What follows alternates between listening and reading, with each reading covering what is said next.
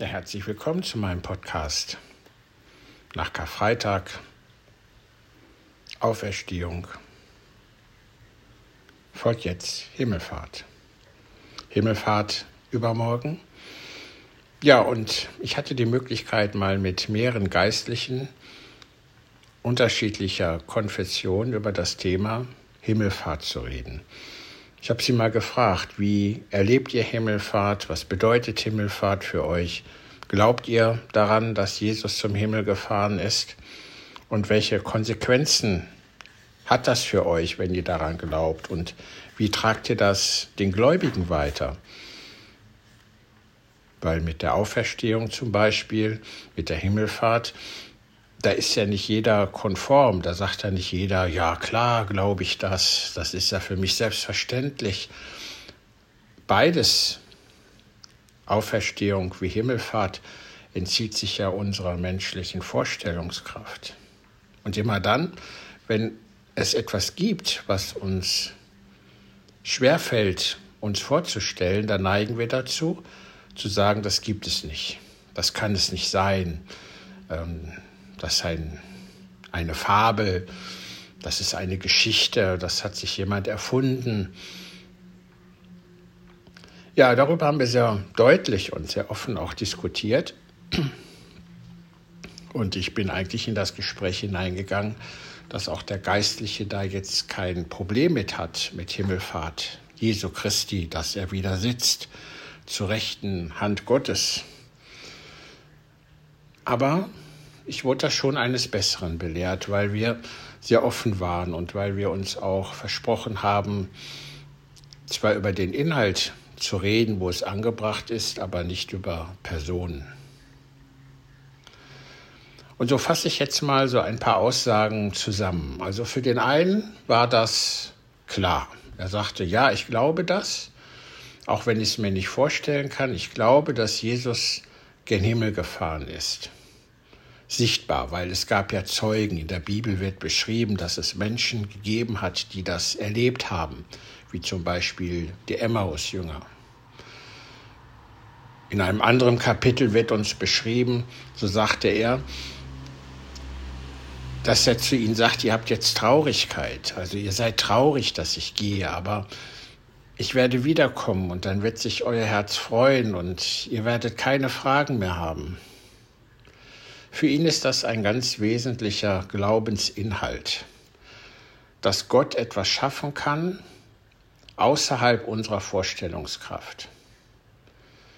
Er sagt, ich bin ein sehr pragmatischer Mensch. Wenn ich zum Beispiel den Lichtschalter betätige, dann kann ich überhaupt nicht verstehen, wie die Energie geleitet wird, sodass das Licht brennt oder ich den Ofen heiß machen kann Wasser kochen kann oder mir eine Pizza im Backofen machen kann.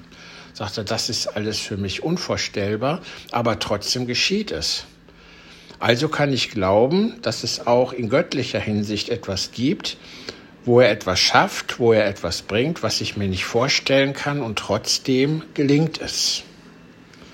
Und er zieht Kraft daraus zu wissen, dass wenn Gott alles möglich ist, dann ist es ihm auch in jeder Hinsicht möglich, mir als Mensch zu helfen, wenn ich mit meinen Sorgen, wenn ich mit meinen Problemen, mit meinen Ängsten zu ihm komme. Ich weiß, dass er alles kann, dass er alles schafft, weil er hat seinen Sohn zum Himmel fahren lassen. Und die Verheißung, dass er wiederkommen wird, das glaube ich auch, sagt er. Darauf richte ich meinen ganzen Glauben ein, auch wenn ich mir das nicht vorstellen kann. Also das war eine klare Aussage von einer Person, der felsenfest davon überzeugt ist und aus Himmelfahrt Kraft für sein natürliches Leben zieht, Kraft auch für seine Aufgabe als Seelsorger zum Beispiel tätig zu sein, aber auch Kraft für sich selber zieht in schwierigen Situationen. Es gab dann halt auch andere Aussagen, Aussagen wie, ja, ich deute das symbolisch.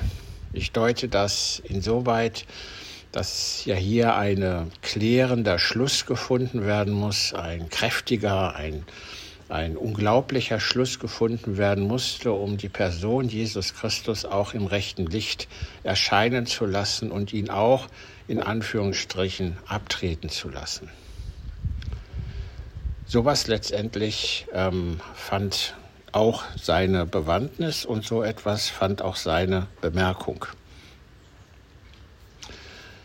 Hier können wir sehen, dass es grundsätzlich unmöglich ist zu sagen, wie etwas erfasst wird, egal welche Position die einzelne Person hat.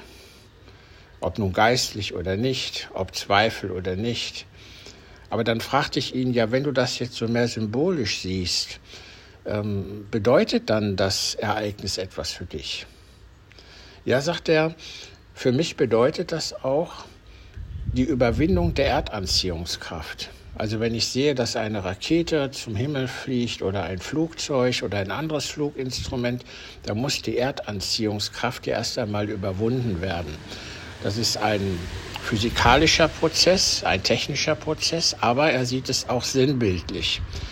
Er sagt, auch wir müssen in geistiger Hinsicht die Erdanziehungskraft überwinden. Das bedeutet, dass wir uns nicht nur dem Irdischen zuwenden, also Karriere, Erfolg und alles, was damit zusammenhängt, sondern dass wir wissen, unsere Seele lebt weiter. Also Erdanziehungskraft überwinden bedeutet, ich beschäftige mich in besonderer Art und Weise mit meiner Seele, mit dem Leben nach dem Tod, mit dem, was da möglicherweise und hoffentlich Gutes auf mich zukommt. Und für ihn, so sagt er, ist Himmelfahrt zwar symbolisch auf der einen Seite, aber auf der anderen Seite eine große Kraftquelle, sich immer daran zu erinnern, sich der Erdanziehungskraft der Erde zu entziehen, um dann in Bereiche vorstoßen zu können, die Licht sind, die hell sind, die Freude bereiten, die Kraft geben, die Energie geben. Ja, wie siehst du Himmelfahrt? Vatertag sagen viele dazu, es ist ein, eine nette Abwechslung es ist jetzt vielleicht auch ein kleines Familienfest. Also ich sehe viele Männer dann mit ihren Wagen durch die Gegend ziehen, haben einen Spazierstock mit einer Klingel dabei und so weiter und genießen das Zusammensein mit Freunden. Was ist für dich Vatertag? Kannst du was damit anfangen? Wie was es bedeutet Himmelfahrt für mich? Also ich bin ein Mensch, der daran glaubt. Ich glaube daran, dass Jesus auferstanden ist und dass er gen Himmel fährt. Mir hilft ein Bild dabei. Ein Herr Schuck hat mir das mal erzählt. Er sagte mir, wenn du vor Grenzen stehst, deiner menschlichen Vorstellungskraft und du beginnst zu zweifeln, dann geh mal in ein Planetarium, dann schau mal nach oben in die Sterne und lass dir das berichten, was da so, so los ist und wie unermesslich groß das Universum ist dann wirst du ganz schnell an deine Vorstellungskraft stoßen, aber trotzdem ist es da. Und dieses Bild hilft mir tatsächlich, auch wenn ich mir das nicht vorstellen kann, auch wenn ich sage, wow, wie soll sowas sein, ist es für mich doch etwas, wo ich sage, Gott ist alles möglich. Ihm ist nichts unmöglich. Mit ihm kann ich, wie man so schön sagt, über Mauern springen. Ihn an meiner Seite, Jesus Christus an meiner Seite, verleiht mir Kraft, verleiht mir Frieden, verleiht mir Zuversicht, Hoffnung und auch eine ganze Menge Freude. Naja, so, soweit die Gedanken jetzt mal, abseits von Vorlesen von Texten oder von genauester Recherche. Du kannst es nachlesen vom Wieder von der Auferstehung und von der Himmelfahrt Jesu im Lukasevangelium. Jedes Evangelium berichtet davon. Ich wünsche dir, wie auch immer du eingestellt bist, einen schönen Himmelfahrtstag. Möge er dir dienlich sein, dir Kraft geben, dir Freude geben. Ich freue mich schon auf das nächste Mal mit dir. Und vielen Dank, dass du mir wieder gefolgt bist und dass du mir zugehört hast.